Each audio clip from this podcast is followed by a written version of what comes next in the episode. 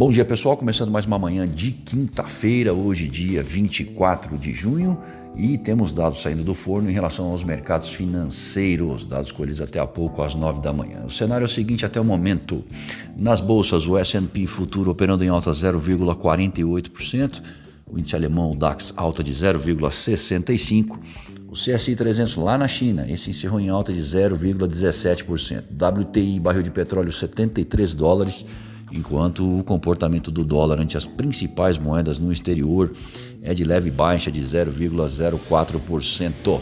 Na zona do euro, o índice de sentimento das empresas alemãs, medido pelo Instituto IFO, subiu para 101,8 pontos em junho, de 99,2 em maio na esteira, tanto as expectativas quanto a percepção das condições atuais também cresceram. A pesquisa engloba aproximadamente 9 mil empresas dos setores de serviços, manufatura, comércio e construção. Nos Estados Unidos, após a atividade no setor de serviços decepcionar e ficar abaixo das expectativas em junho, temos uma agenda para lá de interessante hoje. Pedidos de bens duráveis, estoques no varejo, balança comercial, todos do mês de maio. Ah, Adiciona-se aí informações do PIB americano e os pedidos semanais de auxílio-desemprego saem todos às nove e meia da manhã. Na China não temos indicadores de primeira linha, enquanto no Brasil a confiança do consumidor cresce em junho e atinge o maior patamar desde novembro do ano passado. Já o IPCS para as capitais variou 0,57% na terceira prévia de junho. Todas as capitais registraram decréscimo.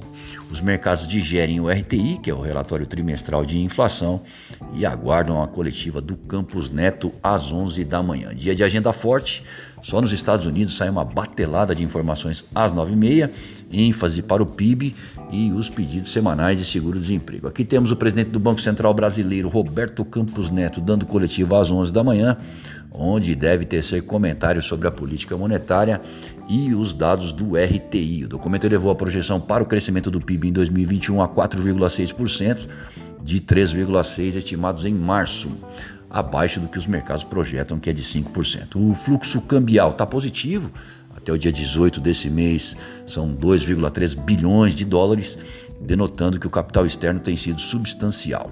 Nos Estados Unidos, autoridades do Fed seguem discursando e alguns deixam claro a visão de alta no juro ao final de 2022, enquanto continua o debate sobre quando o programa de compra de ativos começará a ser reduzido que acaba gerando volatilidade nos negócios. O dólar vai abrindo próximo ao encerramento de ontem, no início dos negócios, lembrando que o encerramento para a moeda americana no dia de ontem foi de 4,963 e para o euro foi de 5,922. Para mais informações e consultas, ligue para nós, 011 911 7711 ou acesse o nosso site amplaassessoria.com.br e confira os nossos serviços. Muito obrigado e um excelente dia a todos.